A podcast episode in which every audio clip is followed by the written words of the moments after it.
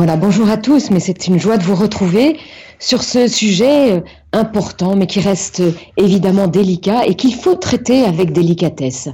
Alors, peut-être pour les auditeurs qui euh, nous prennent en cours d'émission, non pas aujourd'hui, mais sur cette émission qui est au long cours, je, je, me permets de me représenter un petit peu. Et donc, je suis mariée avec, avec mon époux, nous avons eu neuf enfants. Et euh, depuis maintenant une petite vingtaine d'années déjà, je me suis saisie de ce sujet et donc j'ai fait donner beaucoup de conférences aux parents pour les inciter à entrer en dialogue sur ces questions avec euh, nos enfants dès le plus jeune âge.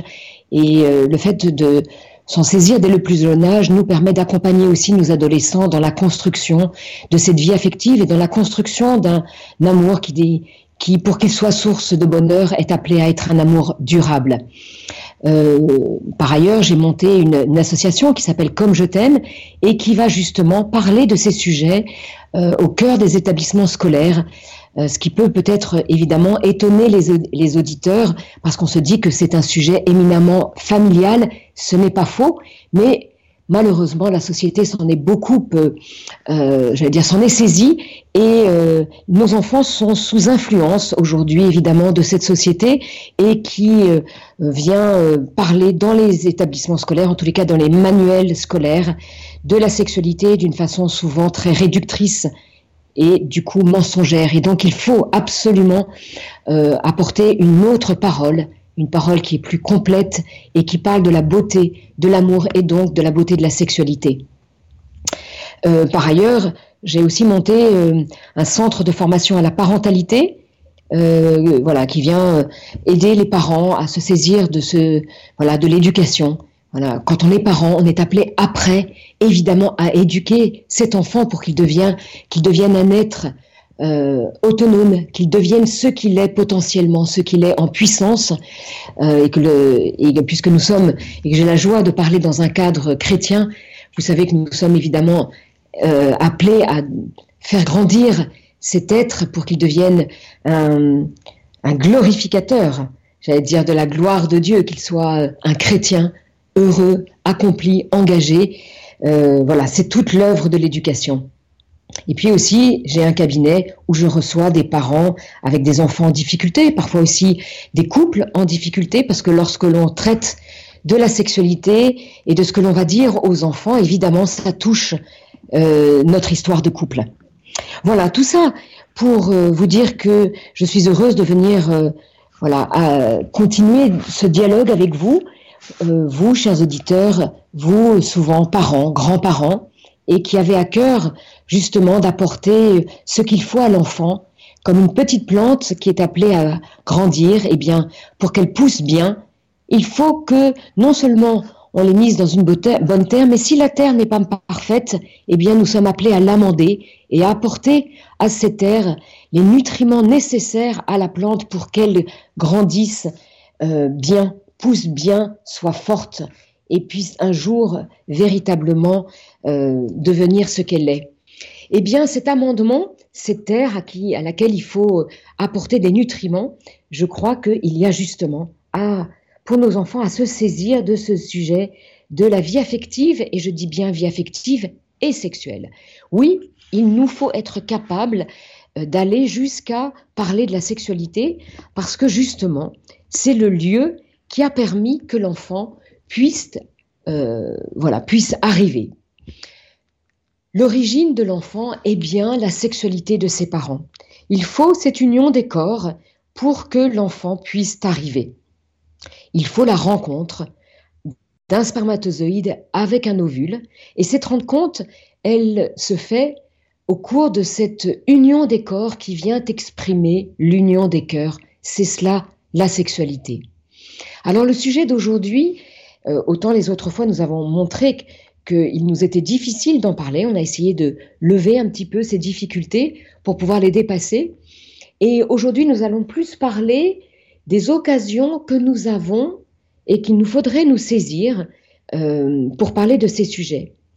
Vous voyez, tant que pour le parent, c'est un sujet euh, qu'il repousse, c'est-à-dire qu'il se dit, bon, ben, on verra ça plus tard, et qu'il n'a pas pris conscience que le fait de repousser ces questions, bien souvent, signifiait et montrait qu'en fait l'adulte n'était pas à l'aise avec le sujet, tant qu'il n'en voit pas l'urgence, en fait, il ne verra pas les occasions qu'il aurait pu saisir pour, euh, eh bien justement, pour parler de ces questions. Donc j'encourage à nouveau les parents à réaliser combien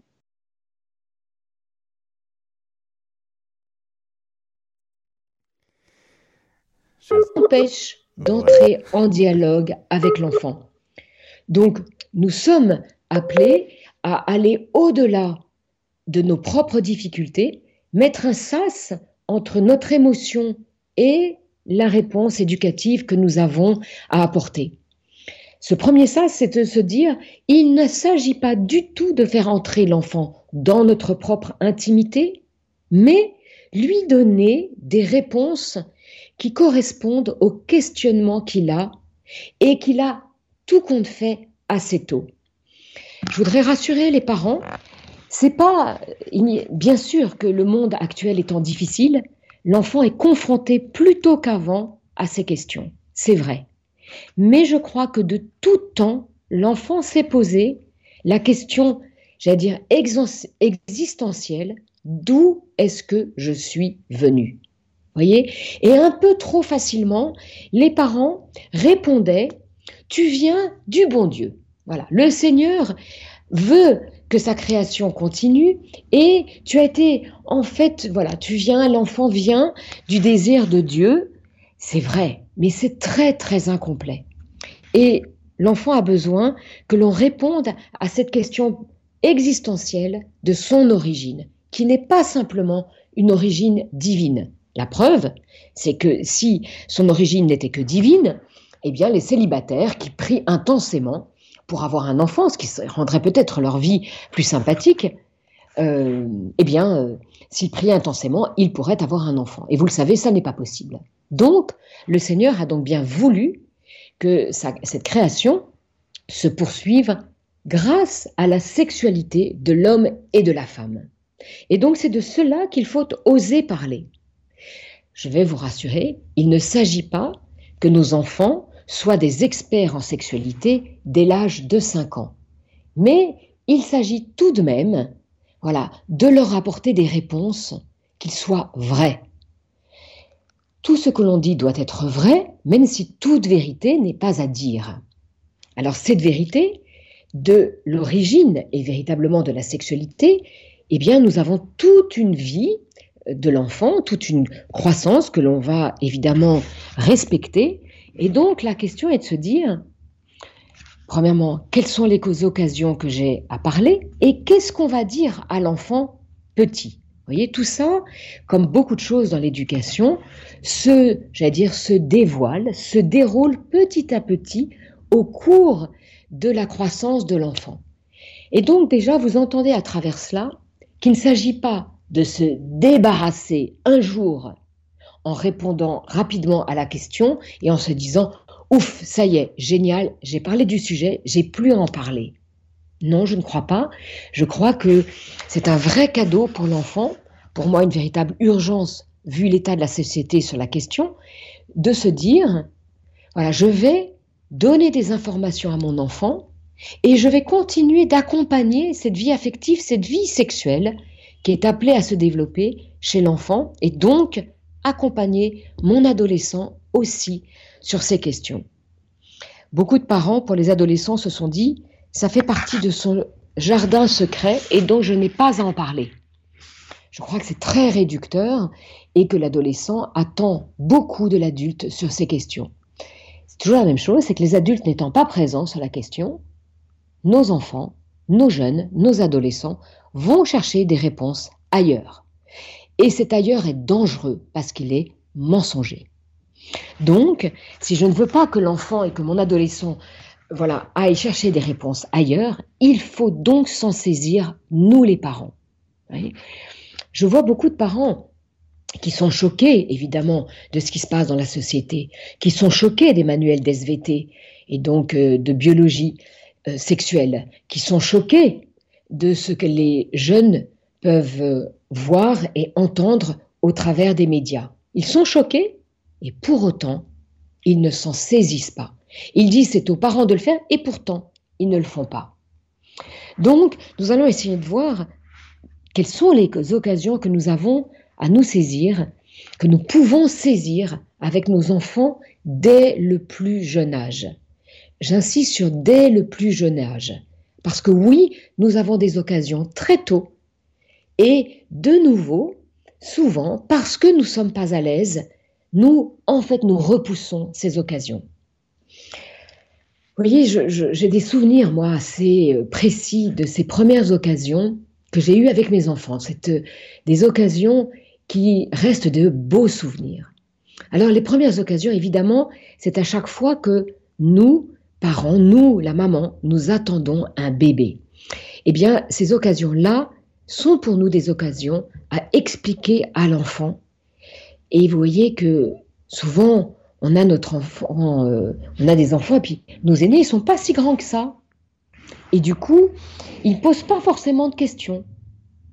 Et comme ils n'en posent pas, ben on parle pas, en se disant oh bon voilà, il en a pas parlé, donc je vais pas en parler. Moi, je crois que ce sont véritablement des occasions à parler.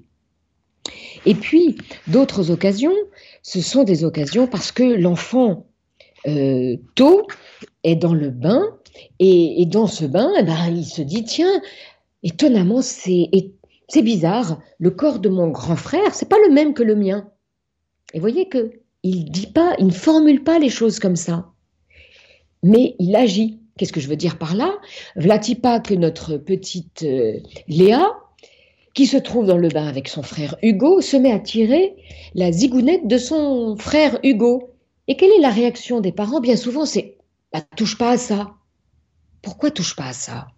Vous voyez que si elle avait tripoté l'oreille de son grand frère, on lui aurait expliqué Ah oui, tu vois, ça c'est l'oreille. Et l'oreille, elle sert à entendre. Ça, personne n'a de mal à faire ça.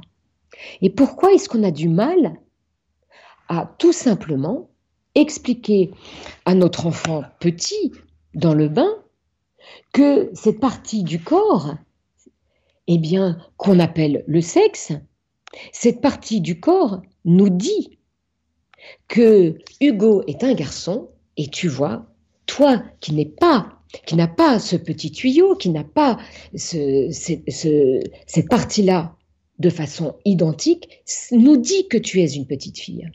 Vous voyez, ça, c'est des occasions toutes simples, et on n'en fait rien. Je vais vous raconter la première occasion que j'ai eue à parler. Euh, il s'avère que moi, j'ai commencé par avoir trois garçons et que en quatrième, j'ai eu une fille. Euh, mon aîné, qui n'avait que quatre ans et demi, trop content d'avoir une petite sœur, vient à la maternité. Et là, c'est la grande déception. Il me regarde et il me dit Bah, elle n'a pas de cheveux longs? Elle n'a pas de barrette? Bah, comment tu peux savoir que c'est une fille? J'avais été extrêmement surprise de cette logique implacable de l'enfant. Et je lui avais dit, ah mais oui, tu as raison. Pour l'instant, on voit pas du tout que c'est une fille. C'est quand je vais la changer que tu vas voir et comprendre que c'est une fille. Quand j'ai changé le bébé, j'avais le deuxième garçon à côté de moi. Et là, je l'ai vu pâlir. Et il m'a dit, oh, c'est bizarre. Elle a son derrière devant. J'ai ri, et j'ai retourné le bébé et je lui dis, on regarde. Ben, les fesses, c'est terrain. Garçon-fille, c'est tout à fait pareil. Mais regarde, cette partie qui se trouve entre les jambes du garçon, entre les jambes de la petite fille, ne sont pas identiques. Et tu vois, c'est ça qui nous dit que toi, tu es un petit garçon et que elle, c'est bien une petite fille. Et voyez que si vous revenez à vos expériences de parents, peut-être que vous avez en fait observé ce regard étonné d'une petite fille qui découvre son petit frère et qui dit et qui se dit intérieurement ou peut-être qui nous l'a dit c'est quoi ce truc là et bien souvent on en a on n'a pas saisi cette occasion à parler on a vite mis la couche on a fait comme si on n'avait pas vu le regard étonné de l'enfant de notre, de notre fille. et on n'en a pas parlé. Et j'ai souvent entendu, moi, des enfants un peu petits qui disent, je me souviens d'une petite fille qui avait dit, tomber, comme si c'était tombé chez elle, comme si elle, elle n'avait jamais eu ça. Je vais vous raconter une autre anecdote familiale pour vous dire à quel point c'est présent. Un jour, en fin de... Et voilà, c'était ma dernière, ma dernière fille qui était petite. Et euh, comme j'ai eu neuf enfants, bah, les aînés, ils étaient déjà assez grands. Et à la fin d'un dîner familial, un dimanche soir, elle dit à ses frères, Toi, tu as de la chance parce que tu es un garçon. Toi, tu as de la chance parce que tu es un garçon. Et elle dit ça à chacun de ses frères. En disant, elle ajoute, parce que vous avez plein de trucs dans votre slip. Tout le monde s'est mis à rire en me disant Maman, il faut parler jusqu'au bout. Je me suis évidemment saisie de cette occasion pour expliquer les choses à ma fille. Mais je me souviens m'être dit Ah oui, c'est vrai que j'ai vu mon enfant, j'ai vu ma petite fille se pencher sur les toilettes quand elle était sur les toilettes de façon un peu étonnée. Et vous savez, vous vous dites Oh, mais elle va tomber des toilettes. Elle se penchait parce que je pense qu'en fait, elle se disait Mais pourquoi moi j'ai pas tout ça? Voyez? Comme s'il y avait un manque. Et cette phrase, cette occasion nous le disait très bien. Vous avez de la chance, vous les garçons. Et donc, ça a été une belle occasion pour moi de lui expliquer qu'il ne lui manquait rien du tout. De lui montrer qu'on ne voyait pas grand-chose dans le sexe de la fille. Il était beaucoup moins extérieur que le sexe du garçon. Parce qu'en fait, il était beaucoup plus intérieur et que parce qu'il était intérieur, il était réceptacle. Et qu'en fait, comme il était réceptacle, le papa eh bien, déposait dans le passage de la vie de la femme, dans ce passage de la vie qu'on appelle le vagin, c'est là que l'homme dépose sa semence de vie qui contient les millions de graines de vie. Et que le fait que l'homme dépose cette semence de vie le spermatozoïde allait rejoindre l'ovule de la maman. Et c'est cette rencontre de l'ovule et du spermatozoïde qui donnait la première cellule de vie de l'enfant. Et donc tu comprends pourquoi c'est toujours la maman qui attend l'enfant dans son propre corps. C'est parce que son corps est réceptacle et que c'est là que l'homme dépose sa semence de vie et que comme c'est dans le corps de la maman, voilà pourquoi c'est la maman qui attend le bébé. Et donc après, on a, on a parlé un peu de ce développement du bébé dans le corps de la maman. Et que la maman, elle, elle avait la chance, en fait, d'attendre le bébé, de le ressentir dans son propre corps. Parce que quand il grandissait, ce petit bébé, déjà, il donnait des coups de pied, etc. Et, que souvent, le papa, à ce moment-là, disait à sa femme oh, T'as de la chance parce que moi, je ne le sens pas encore. J'ai tellement hâte de l'avoir dans les bras. Et donc, très vite, ma petite fille m'a dit Ah oui, alors nous aussi, on a beaucoup de chance. Et vous voyez comment, avec ces premières conversations, on peut éveiller la fille à la maternité, lui dire que ça, c'est notre chance. Voyez? Et donc, aujourd'hui, moi qui vois beaucoup d'adolescentes au travers des établissements scolaires dans lesquels je vais, je peux vous dire que la fille a une mauvaise image de la féminité. Elle ne veut pas avoir d'enfants. Et voyez que c'est la femme, la mère, qui peut, qui peut évidemment éveiller l'enfant très tôt à la beauté du corps féminin, à la beauté de ce qu'elle est appelée à devenir un jour peut-être. Cette mère en tous les cas, elle est mère en puissance et elle pourra peut-être l'être un jour. Le corps féminin est beau, il est appelé à être réceptacle de la semence de vie pour en faire quelque chose, pour en faire un être humain. Donc, vous voyez, très tôt, on peut se saisir de ces questions. Et puis, vous voyez que assez tôt, on va pouvoir en fait répondre à cette question très fondamentale de l'altérité sexuelle. Pourquoi le corps féminin et le corps masculin n'est pas le même? Pourquoi il y a cette différence sexuelle, c'est-à-dire que c'est le sexe qui nous dit à la naissance, qui nous dit le petit garçon, qui nous dit la petite fille, une maman, il y a peut-être 70 ans, ne savait jamais à l'avance si elle attendait un garçon ou si elle attendait une fille. Elle ne savait qu'à la naissance de l'enfant.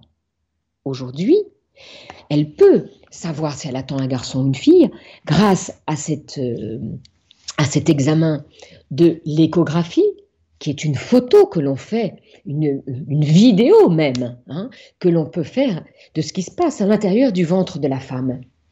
Et quand la maman dit euh, à ce médecin, parce qu'un échographe est un médecin, je voudrais savoir si c'est un garçon ou une fille, elle dit, je voudrais connaître le sexe de mon enfant. Et de la même façon, l'échographe ne va pas du tout regarder le visage de l'enfant, il va regarder, grâce à cet euh, instrument, est-ce qu'il y a un petit zizi ou pas En fait, il regarde le sexe. C'est donc bien le sexe qui nous dit le garçon et qui nous dit la fille. Et évidemment, ce sexe biologique vient dire une vérité essentielle de la personne, une personne humaine est soit un garçon, soit une fille. Et en fait, puisque toutes les cellules euh, sont sexuées, ce petit bébé, qui au départ a un visage assez euh, anodin, quelquefois hein, on dit Oh, il a une bonne petite tête de garçon. Mais parfois, il faut vraiment que la maman dise aux autres C'est un garçon, c'est une fille. Petit à petit, tout ce corps, dont toutes les cellules sont sexuées, petit à petit, euh, prendra le visage de la fille, prendra le visage du garçon, et puis la puberté viendra encore, évidemment, transformer ce corps qui deviendra un corps en capacité de donner la vie, transformer ce corps en celui de femme, en celui d'homme. Donc vous voyez, c'est bien ce sexe à la naissance qui dit le garçon et qui dit la fille. Donc quand l'enfant, et souvent c'est parce que justement dans le cadre familial, il est confronté à la différence sexuelle, eh bien euh, c'est l'occasion que nous avons vraiment à nous saisir, qui est une belle occasion pour déjà dire cette vérité du sens de l'altérité sexuelle. C'est différent parce que toi tu es une fille, toi tu es un garçon.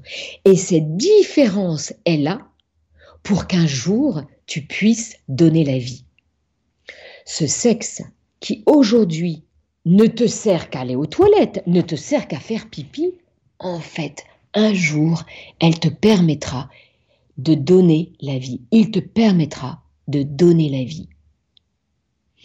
Et puis petit à petit, on pourra continuer en disant, bonne nouvelle, cette vie, elle se donne grâce au câlin de l'amour. Alors peut-être que certains d'entre vous, déjà, vous vous dites, mais puisque vous parlez d'un petit qui, dans le bain, euh, une petite fille qui se met à tirer les zigounettes ou qui, euh, un, un, regard un peu étonnant, etc., ou étonné sur le corps de son petit frère, il est peut-être en fait très petit, cet enfant dans le bain. Est-ce qu'il va comprendre tout ça? Ah, vous avez raison. Il comprend peut-être pas exactement votre explication. Mais en fait, c'est pas grave qu'il ne comprenne pas tout. Regardez, quand vous avez eu votre enfant dans les bras, est-ce qu'on a attendu que notre enfant nous comprenne pour lui parler? Mais bien sûr que non. Dès que on l'a eu dans les bras, on lui a parlé. Et c'est justement parce qu'on lui a parlé que cet enfant s'est développé et qui, petit à petit, a mieux compris ce que vous lui disiez.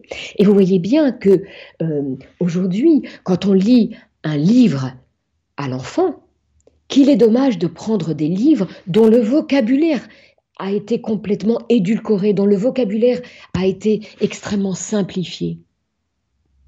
Tout, euh, tout bon, j'allais dire, euh, éducateur vous dira, mais surtout prenez des livres riches en vocabulaire, parce que c'est ça qui va éveiller l'intelligence de votre enfant et aussi enrichir son vocabulaire. Quand on fait attention de prendre ces livres riches en vocabulaire, on sait bien, de temps en temps, l'enfant vous arrête en disant j'ai pas compris. Et de temps en temps, eh bien, voilà, l'atmosphère de, du livre et de la façon dont on lit lui suffit saisir le sens des choses. Et petit à petit, il va entrer dans une compréhension plus fine de l'histoire. Eh bien ça, c'est exactement la même chose avec cette belle histoire de son origine, avec la belle histoire de la sexualité humaine. On n'est pas, on va pas rentrer dans tous les détails, bien sûr, quand l'enfant est petit. Et peut-être qu'il va pas même comprendre ce qu'on lui dit. Ce n'est pas grave à partir du moment où ce que vous lui dites est vrai. C'est vrai, c'est bien cette partie du corps, ce sexe, qui dit à l'enfant qu'il est un garçon ou qu'elle est une fille. Et voyez, pourquoi nous avons du mal à prononcer le mot sexe? C'est tout simplement parce que ça nous renvoie, nous, les adultes, à notre difficulté par rapport à la sexualité. Voyez? Je vous avais beaucoup dit les fois précédentes combien l'enfant petit n'a pas de pudeur. Et c'est tout à fait légitime. Il a un rapport très simple au corps. La pudeur arrive, je vous le rappelle, soyez rassurés, arrive de façon tout à fait naturelle lorsque le corps commence à se transformer par la pudeur, pardon, par la puberté. Cette puberté engendre naturellement un nouveau sentiment, celui de la pudeur. Voyez? Un enfant petit n'a pas de vraie pudeur. Et je crois que c'est à respecter. Voyez? C'est à respecter. Et même un enfant qui a écrit sur la, porte de sa chambre pas le droit d'entrer, quand il trouve pas son, son, pyjama, il sort en disant Maman, t'as mis où mon pyjama? Vous voyez? On lui dira, dans cette préoccupation éducative, bah, va vite t'habiller, tu risques d'attraper froid. Vous voyez? Mais c'est pas Qu'est-ce que tu fais tout nu? Comme si c'était il y avait quelque chose de mal. Non, c'est normal. L'enfant n'a pas de pudeur cette pudeur, elle arrivera naturellement. Euh, et donc, ce rapport si simple qu'il a au corps nous permet de dire les mots justes. Voyez, c'est à nous de faire ce travail sur nous-mêmes. Ça ne veut pas du tout dire que dans le quotidien de la famille, on ne peut pas parler, euh, par exemple, euh, il y a beaucoup, beaucoup de familles qui parlent du zizi, pourquoi pas Moi, je parlais du petit tuyau parce que je trouvais que ça avait vraiment euh, voilà, que ça ressemblait à un petit tuyau, hein, le tuyau de l'urine, etc. Un petit tuyau. Mais quand on va en parler dans la conversation plus, voyez, plus, j'allais dire, plus sérieuse, et qui nous permet de dire petit à petit le sens de l'altérité sexuelle, le sens de la sexualité et donc de l'amour, eh bien, on pourra utiliser des mots exacts et on va en donner une signification plus profonde. Hein. Comme vous m'avez déjà entendu dire, l'homme va déposer sa semence de vie et on pourra ajouter qu'on appelle le sperme quand il sera un petit peu plus grand. Voyez Déjà, on a parlé de la cellule de vie, l'ovule. Hein. et puis on dira, euh, on peut parler de ce passage de la vie qu'on appelle le vagin. Voyez le vagin, sa signification, c'est-à-dire à quoi il sert dans la vie, eh bien, il sert à être un passage de la vie. Voyez, euh, le sperme, il sert à quoi? C'est une semence de vie. Voyez, donc on peut toujours donner le mot biologique et y ajouter ce sens plus profond. Voilà, le sens de la. Et vous voyez que, au point de vue biologique, eh bien cette biologie, elle est, elle est dans le sens de la vie. Elle est là pour nous permettre de donner la vie. Et petit à petit, on expliquera à l'enfant, bonne nouvelle. Cette vie, elle se donne grâce au câlin de l'amour d'un papa et d'une maman. Donc, comme je vous le disais, des occasions déjà très tôt d'éveiller euh, et de rejoindre le questionnement de l'enfant sur le sens de cette altérité sexuelle. C'est tout simplement pourquoi mon corps n'est pas le même que celui de mon grand frère, que celui de ma grande sœur. Voyez? Et cette première euh, éducation à la, à la, ou du moins explication à la différence sexuelle, et cette interrogation de la différence sexuelle arrive facilement quand dans la famille il y a, euh, il y a euh, la différence sexuelle, c'est-à-dire des frères et des sœurs. Et vous voyez, quelquefois les parents me disent, mais alors est-ce qu'il faudrait les séparer dans le bain? Mais non, mais non. Vous voyez, ça c'est encore notre peur d'adulte, peur qui a énormément augmenté aujourd'hui, vu tout ce qui se passe. Vous voyez? Mais non, il n'est tout à fait normal, quand un enfant est petit, qu'il soit dans le même bain. C'est aucune importance.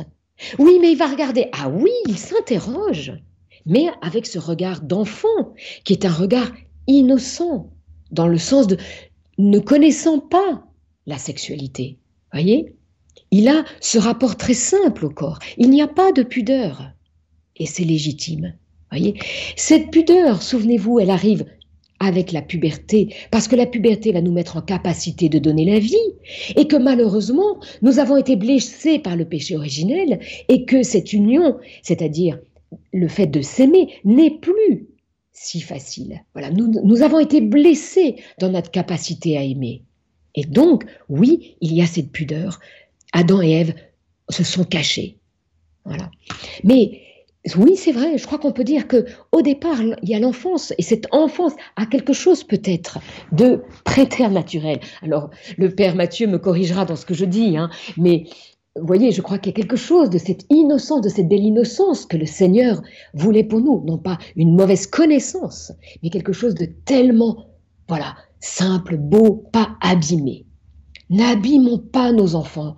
Là-dessus, ça veut dire quoi? Ça veut dire ne mettons pas quelque chose de négatif sur quelque chose de si simple et de si beau. C'est à nous de donner des explications de cette origine et de cette différence de l'altérité sexuelle dès que possible. Bonne nouvelle, bonne nouvelle, cette, euh, euh, cette sexualité, pardon, cette euh, capacité à donner la vie, eh bien, s'exprimera par cette, ce papa et cette maman qui s'aiment. Alors peut-être que je vois que l'heure tourne et que ça serait vraiment le sujet de euh, la, la prochaine fois et de se dire comment allons-nous parler véritablement de ce qu'est cette union d'un papa et d'une maman qui s'aiment. J'insiste sur la relation à l'amour. Voyez, la sexualité, elle est bien ce langage du corps qui dit combien on s'aime. Même si, intérieurement, vous pouvez vous dire, oui, mais c'est pas toujours ça. Ah oui, parce que nous avons été blessés. Ah oui, bien sûr, parce que malheureusement le péché est entré dans notre vie. Mais le Seigneur a donc a bien voulu, il a créé l'homme puis la femme et il leur a dit croissez et multipliez-vous. Il nous a livré son pouvoir de création et il a voulu cette union de l'homme et de la femme pour que la création humaine se poursuive. Et donc, comment parler à l'enfant, comment expliquer cette union de l'homme et de la femme, si vous m'avez écouté, et bien entendu, qui est un langage du corps qui dit combien on s'aime. Et voilà ce qui va nous permettre de ne jamais réduire la sexualité à une technique de corps. Aujourd'hui, nos jeunes qui ont peut-être pas eu de parole de la part de leurs euh, parents ont tous en tête, je dis bien tous en tête, que la sexualité est une technique de corps. Et donc une technique, vous le savez, ça doit s'apprendre, ça doit s'essayer. Et ça, c'est tout le drame de notre jeunesse d'aujourd'hui.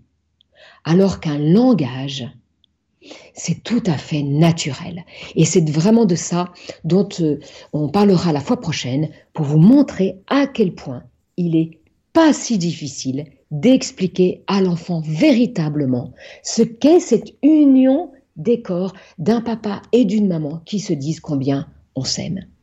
Voilà. Chers auditeurs, euh, peut-être que je vous laisse un petit temps euh, de questions. N'hésitez pas à, voilà, à, envoyer vos questions pour que je puisse y répondre. Et voyez que ce que j'avais à cœur de vous dire aujourd'hui, c'est que il est facile, nous avons beaucoup d'occasions pour, pour dire à l'enfant, expliquer la différence de l'altérité sexuelle. Les occasions, c'est ce qui se passe, voilà, dans le bain, dans ce regard que peut poser un enfant. Et puis, évidemment, quand un papa et une maman, quand une maman attend un enfant, elle peut facilement dire à son enfant oh, Est-ce que tu sais comment c'est possible? Parce qu'il y a deux mois, il y a trois mois, j'attendais pas de bébé. Voyez, j'attendais pas de bébé. Et aujourd'hui, j'attends un petit bébé. Est-ce que tu sais comment ça, tout ça, c'est possible? Voilà. Peut-être que si vous avez quelques questions, je vous y réponds. Nous avons encore un petit peu de temps ensemble. Je peux aussi poursuivre ce que j'ai à vous dire, bien sûr. Est-ce que, alors sans, sans, rentrer dans la thématique de la prochaine fois, j'ai bien noté le, le, thème de la prochaine fois, est-ce qu'il y a des manières aussi de...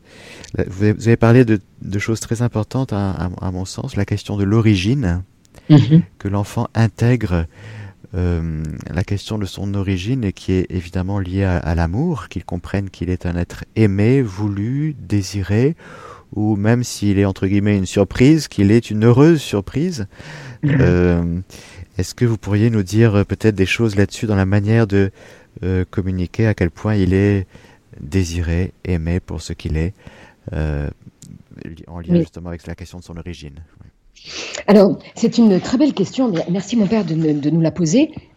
et vous voyez que nous sommes dans un monde où nous avons besoin de dire que nous avons été désirés et aimés. C'est vrai, mais parfois ça n'est pas tout à fait exact. Qu'est-ce qui reste exact? Que nous avons toujours été désirés, aimés, voulus de Dieu. Ça, c'est sûr. Mais voyez, je me méfie, pardonnez-moi, hein, mais je me méfie un petit peu de ces explications qui sont trop vite spirituelles et qui nous ont empêchés de dire les choses en, dans une vérité plus grande voyez, comme je vous le disais, un célibataire ne pourra pas avoir d'enfant. Et je crois que nous sommes un petit peu tombés aujourd'hui dans cet excès de croire et de, cette espèce d'équation que pour qu'un enfant soit heureux, il faut qu'il ait été désiré de ses parents. Or, il est évident qu'aujourd'hui, euh, euh, nous, sommes dans une société où nous choisissons beaucoup plus d'avoir un enfant, nous désirons, nous voulons avoir un enfant, et malheureusement, il y a beaucoup de techniques qui font que on n'aura l'enfant que quand il a été désiré. Or, je crois que l'équation n'est pas juste. En fait, pour qu'un enfant soit heureux, et ça, il me semble extrêmement important que un enfant l'entende et que nous-mêmes soyons vraiment persuadés de ça pour qu'un enfant soit heureux, il faut qu'il soit aimé. Et en fait, il est tout à fait possible de bien aimer un enfant qui n'a pas été vraiment désiré. Comme malheureusement, beaucoup d'enfants extrêmement bien désirés sont malheureusement pas très bien aimés. Et voyez, je crois qu'il est très important de dissocier désirer et aimer. Et pour moi, je vous en parlerai peut-être, j'aurai l'occasion, je pense, de vous, de vous parler comment j'ai pu parler à mes enfants, parce qu'en ayant neuf enfants, je vais être très claire, je vais être très honnête, je n'ai pas désiré profondément chacun de ces enfants. Si, je crois que je les ai désirés profondément, mais pas précisément. Vous voyez? Et il s'est il est, avéré que euh, la notre neuvième enfant, je l'ai attendu alors que notre troisième avait un cancer je n'ai pas désiré cet enfant précisément à ce moment-là, ça aurait été de la folie humaine. Mais la folie spirituelle est possible. voilà. Et en fait, je vous raconterai peut-être euh, cette euh, extrêmement belle conversation que nous avons eue avec nos enfants aînés qui étaient suffisamment en âge de se dire mais les parents sont fous quoi d'attendre encore un bébé. Qu'est-ce que et si on n'avait pas été en vérité avec eux, je pense qu'ils auraient eu beaucoup de mal à accepter cet enfant qui est arrivé à un moment difficile pour nous, parce que c'est un autre de nos enfants avec un cancer. Ma dernière sait parfaitement à quel moment elle est arrivée, sait parfaitement que c'était difficile à ce moment-là pour nous d'attendre un enfant. Mais elle sait aussi qu'elle a été aimée tout de suite, malgré les difficultés. Elle sait qu'elle a apporté la vie à la maison à un moment où la mort rôdait. Voyez Et on peut toujours trouver, voilà, euh, dire à l'enfant tout ce qu'il nous a apporté, mais en vérité être capable de lui dire, tu sais, c'était, ça nous semblait pas du tout le moment, mais tu vois, papa et maman se sont aimés. Et quand ils se, mais quand on s'aime, ça peut donner la vie. Alors que on ne le pensait pas. Je vous donne encore une dernière petite euh, occasion. Pardon, du coup, je parle pas mal de, de mes propres, euh, voilà, de ce qui nous est arrivé, de nos propres expériences. Peut-être que ça peut éclairer d'autres familles. Euh, un peu plus tard, j'ai une de mes filles qui un jour m'a dit Là, maman, là, c'est bon, là, neuf enfants, c'est bon, c'est bien. Et avec beaucoup d'humour, on a dit Oui, oui, c'est bien. Et je lui ai vraiment dit Oui, bien sûr. Nous, pour nous, ça nous semble être une... Voilà, notre famille, elle est accomplie. Mais je lui, j'ai rajouté, tu sais, la grande chance de ta vie, c'est que tu as un papa et une maman qui s'aiment. Et ça, ça peut donner la vie. Et donc, je n'ai jamais, voyez, devant mes enfants, fermé cette question en disant, on n'en veut plus d'autres. Elle avait bien compris que, oui, pour nous neuf, c'était accompli. Mais, mais, la vie peut, même si on a beaucoup parlé, on en reparlera avec, les auditeurs sans doute de ces méthodes de régulation des naissances, elle savait bien qu'on faisait attention. Mais ces méthodes de régulation naturelle des naissances, c'est quand même une ouverture à la vie. Ça veut dire quoi? Ça veut dire que j'accepte que le Seigneur entre dans ma vie, soit présent dans ma vie, et que tout n'est pas complètement maîtrisable, même si ces méthodes sont parfaitement maîtrisables. Oui, mais un homme et une femme qui s'aiment, moi je dis toujours, ces méthodes doivent être au service du couple et non pas un couple au service d'une méthode. Et donc, j'ai toujours laissé et fait comprendre à nos enfants que le fait de s'aimer donnait la vie, que même si on essayait voilà, de bien gérer tout ça et d'avoir cette paternité responsable à laquelle évidemment l'Église nous appelle, eh bien, le Seigneur peut intervenir dans notre vie et donc nous surprendre par de beaux cadeaux. Amen, merci beaucoup, vous avez très bien répondu, très belle réponse. Euh, et euh, pour terminer, nous avons une, une, un SMS qui est arrivé. Bonjour et un grand merci à Radio Maria France et à vous, Madame, de ces éléments de réflexion et de langage. Malheureusement, on reproduit les erreurs ou carences. Euh, sur euh, de nos parents, voilà. Grâce à Radio Maria, j'essaie de rattraper mes erreurs, même si aujourd'hui mes enfants sont adolescents. Comment essayer de rattraper? J'ai parlé de votre association à la personne en charge de la pastorale dans le lycée de ma fille, qui est en seconde. Comment savoir si l'association Sésame, qui doit leur faire une heure sur le sujet de l'affectivité, est pro-vie? Ah bah, Pas du tout. Et ça, pas, je du tout. pas du tout. D'accord. Voilà. Pas du tout. Bon, ben voilà, elle a la réponse. Voilà. Voilà, pas du tout. Euh, c'est c'est vraiment euh, la prévention sanitaire qui leur importe. Voilà. Eh ben, merci pour votre réponse et merci pour cette belle émission. Inès de Franlieu, nous sommes déjà euh, arrivés au, terme. Nous, eh ben, je vous souhaite une belle journée à vous et merci pour tout ce que vous avez donné aujourd'hui à nos auditeurs. Merci mon père. Au revoir, au revoir. merci. Voilà, chers amis auditeurs et auditrices de Radio Maria, merci pour euh, votre écoute, votre présence. Nous étions donc avec Inès de Franlieu dans cette euh, émission Éducation affective que vous pouvez retrouver euh, sur notre site internet www.radiomaria.fr